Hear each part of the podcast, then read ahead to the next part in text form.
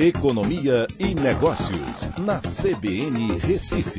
Oferecimento Cicred Recife e Seguros Unimed. Soluções em seguros e previdência complementar.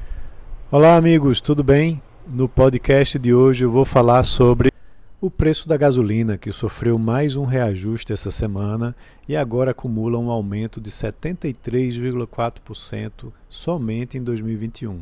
Mas quem é o culpado por esse preço da gasolina estar tão alto. É, o pior é que esses aumentos contribuem para que outros itens no IPCA sejam também inflacionados, já que dependem do frete rodoviário, também mais alto. De acordo com a política de preços flutuantes adotada pela Petrobras desde 2016, a variação nos preços internacionais é repassada para os preços domésticos e o câmbio entra também nesse cálculo, já que o preço do barril é determinado em dólar no mercado internacional. O câmbio teve uma valorização de mais de 50% no período pré-pandemia, aliás, do período pré-pandemia para a cotação atual, por diversos motivos, como riscos fiscais e políticos né, que pressionaram a moeda. O dólar deveria estar abaixo dos R$ reais, devido ao saldo comercial positivo recorde que a gente tem tido em 2021, que ajudaria o real a se valorizar.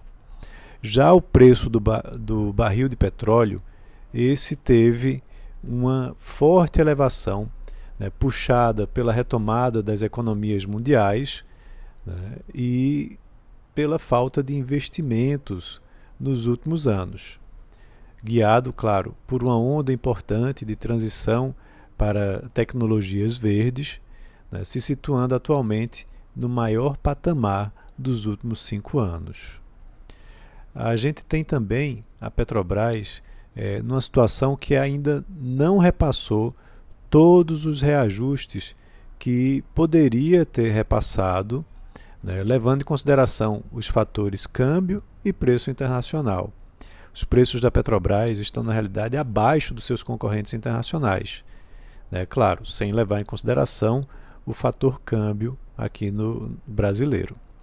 Outro fator que impacta no preço é a alta tributação sobre a venda ao cliente final, com a tributação de 42,5% em média. De cada 150 reais, por exemplo, pagos para abastecer o seu veículo, você paga R$ 63,75 de impostos, sendo R$ 44,25 ou 29,5% de ICMS e R$ 19,50 ou 13% de CID, é, da CID, né, do PIS e do COFINS, que são impostos federais.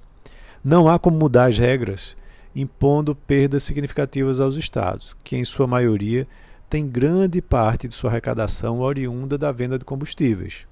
Somente a reforma tributária resolveria o problema, reduzindo a carga com a adoção de um IVA, né, que é o Imposto sobre o Valor Agregado. Outra solução importante é promover a privatização da Petrobras, mas desde que ela seja fatiada em partes, né, para você ter mais concorrência e também que se promova uma maior abertura comercial para permitir que outras empresas possam atuar no mercado brasileiro, aumentando a concorrência e a consequente queda nos preços. Então não está fácil, né, mas a gente tem que é, fazer economias né, e, tentar procurar alternativas para gastar menos com combustível. Então é isso, um abraço a todos e até a próxima.